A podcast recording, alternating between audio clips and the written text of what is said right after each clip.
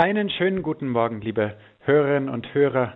Ich möchte wieder heute über das Thema reden, was ich für das entscheidende, wichtigste Thema unserer Zeit halte, den Klimaschutz, dass wir lernen, so zu leben, dass wir die Erde nicht überlasten. Momentan leben wir so, als ob wir drei Erden zur Verfügung hätten. Also weltweit wird 1,75 mal so viel verbraucht, wie die Erde reproduzieren kann. Und wenn alle so leben würden wie wir in Deutschland, bräuchten wir drei Erden. Also wir in Deutschland verbrauchen dreimal so viel, wie die Erde reproduzieren kann.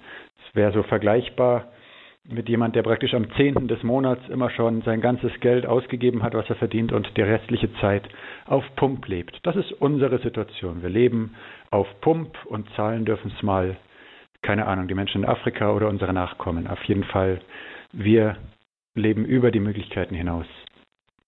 Wenn wir versuchen wollen, CO2-neutral zu leben, dass sich die Erde nicht weiter erwärmt, dann dürften wir nur eine Tonne CO2 pro Person und Jahr verbrauchen und tatsächlich verbrauchen tun wir elf Tonnen pro Person und Jahr. Also wir haben nur die eine Erde, wir können sie nicht dauerhaft überlasten und das ist die große Aufgabe unserer Zeit. Und da ist halt wichtig, dann eben auch ja zu merken, dass da muss etwas geschehen, wir müssen etwas tun. Bei mir wohnt eine ukrainische Frau mit einem Buben, die hat neulich mal gesagt, sie würde gern öfters mehr Schlitten fahren. Und ich habe gesagt, ja, dann isst halt weniger Fleisch. Das war natürlich nicht ganz ernst gemeint, aber der Gedanke dahinter ist natürlich, wenn wir weniger Fleisch essen, reduzieren wir unseren CO2-Verbrauch. Dadurch reduzieren wir die Klimaerwärmung und es gibt mehr Tage, an denen wir Schlitten fahren können. Aber genau da ist ja das Problem, dass wir eben etwas Gutes tun, also eben CO2-Verbrauch reduzieren, kein Fleisch mehr essen, weniger Fleisch essen oder weniger Auto fahren, aber die Auswirkungen ja nicht zu spüren bekommen. Es wird ja deswegen nicht weniger warm oder wir können deswegen nicht mehr Schlitten fahren. Also wir müssen etwas tun, einfach deswegen, weil es gut und richtig ist und nicht, weil wir da irgendwie positive Auswirkungen davon sehen. Und dazu kann uns vielleicht die christliche Botschaft helfen. Jesus hat ja am letzten Sonntag im Evangelium uns gesagt, ihr seid das Licht der Welt. Und vielleicht können wir als Christen hier tatsächlich Licht der Welt sein, weil wir eine Botschaft haben, die uns eben dazu hilft, das Gute zu tun, einfach weil es gut und richtig ist. Die christliche Botschaft sagt uns, die Erde ist Gottes Schöpfung. Wir behandeln die Erde ja vielfach, als sei sie ein billiges Wegwerfprodukt, was wir halt aufbrauchen und wenn es ja, kaputt ist, dann kaufen wir unser Eis. Und da eben zu sehen, die Erde ist Gottes Schöpfung, ist unglaublich wertvoll. Es ist wert, dass wir sie sorgsam behandeln, dass wir sie auch unversehrt unseren Nachkommen hinterlassen. Also ich merke das, wenn ich weitgehend aufs Auto verzichte, mehr zu Fuß, mich mehr mit dem Fahrrad bewege, dann hilft mir das selber. Ich bin mehr in Gottes schöner Schöpfung. Es ist also tatsächlich ein Mehr an Lebensqualität. Und dass ich dazu länger brauche für die Wege und den Tag nicht ganz so vollpacken kann mit Terminen, ist auch nicht unbedingt ein Verlust, eben auch so zur Entschleunigung mehr zu kommen. Also mehr im Einklang mit der Schöpfung zu leben, das hilft uns selber auch. Die christliche Botschaft lehrt uns, dass Gott unser aller Vater ist. Wir alle Menschen sind Geschwister. Bei uns ist ja so, also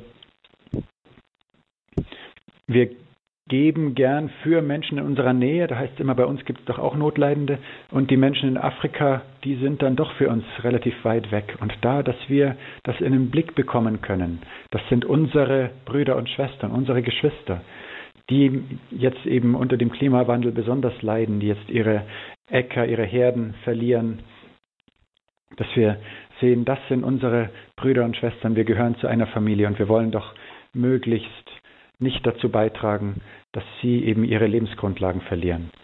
Wir wollen uns ihnen zuliebe auch bemühen, eben klimaneutral zu leben, die Erde nicht zu überlasten. Und die christliche Botschaft lehrt uns auch gute Alternativen zu dem, was wir so tun. Wenn etwa Jesus sagt, geben ist seliger denn nehmen, wir leben ja oft nach dem Motto, möglichst viel für uns selber rausholen, möglichst teure, große Dinge für uns kaufen, weit in Urlaub fahren und so weiter. Und da eben das zu verinnerlichen. Es geht nicht darum, viel zu nehmen, sondern eben viel zu geben. Und das Wertvollste, was wir geben können, ist ja Zeit, ist Aufmerksamkeit für den anderen, ist Zuhören. Also alles Dinge, die die Erde nicht überlasten. Und so sagt uns Jesus, ihr seid das Salz der Erde. Salz hatte ja damals auch die Funktion zu bewahren, als es noch keine Kühlschränke gab. Da war die einzige Möglichkeit, Fleisch haltbar zu machen, eben es einzusalzen.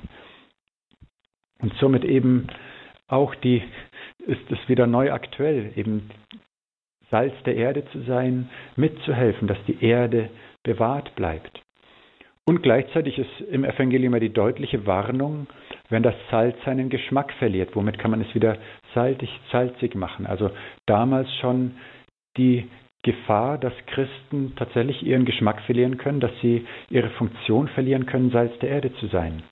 Und ich habe den Eindruck, dass es heute auch so, dass die Klimabewegung ja hauptsächlich sich außerhalb der Kirche abspielt.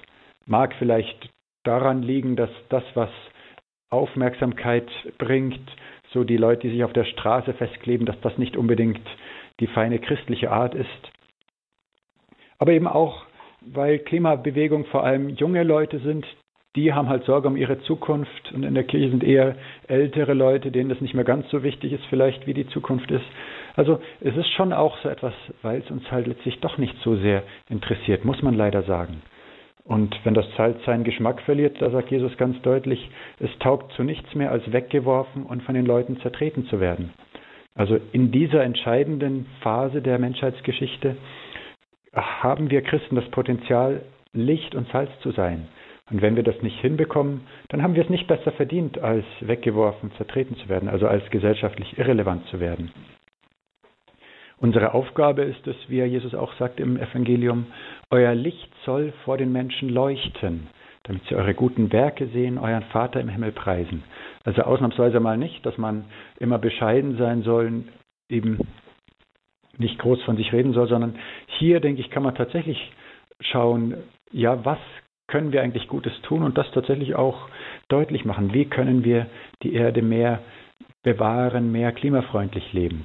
Ich habe es erst zwei oder dreimal hinbekommen, etwa zur Kirche, die bei uns auf dem Hügel liegt, mit dem Radl hochzufahren. Im Winter war mir das bisher immer zu gefährlich, da verschwitzt in der kalten Kirche zu sein, aber mit etwas mehr Zeit mir lassen, dass ich nicht ganz so verschützt bin und einem ordentlich dicken Pulli, geht das ganz gut. Also so uns gegenseitig so ermuntern, geht doch, tu doch auch was. Wäre schön, wenn unter uns Christen so ein Wettstreit ausbrechen würde, was der Einzelne hinbekommt. Du fährst vielleicht wenig Auto, ich habe mein Auto ganz verkauft, du hast vielleicht deinen Fleischkonsum reduziert, ich bin Veganer. So ein Wettstreit, das wäre etwas Schönes, etwas Wichtiges, dass wir als Christen hier in Erscheinung treten als die Menschen, die Licht der Welt sind, die Salz der Erde sind. Und dazu segne euch der allmächtige und gute Gott, der Vater und der Sohn und der Heilige Geist.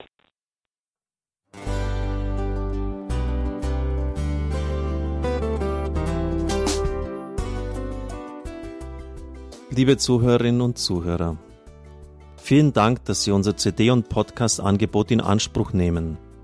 Wir freuen uns, dass unsere Sendungen auf diese Weise verbreitet werden. Dieser Dienst ist für Sie kostenlos. Für uns ist er allerdings mit einem nicht unerheblichen finanziellen Aufwand verbunden. Deshalb sind wir für jede Spende dankbar. Alle Bankverbindungen unserer Spendenkontos können Sie über unsere Homepage horeb.org unter dem Menüpunkt Spenden einsehen. Dort besteht auch die Möglichkeit, online zu spenden. Natürlich nach den neuesten Sicherheitsstandards. Sie können diese Informationen auch bei unserem Hörerservice unter der Telefonnummer 08328 921 110 erfragen. Ich wiederhole die Rufnummer 08328 921 110. Vergelt's Gott für Ihre Unterstützung. Ihr Pfarrer Kocher.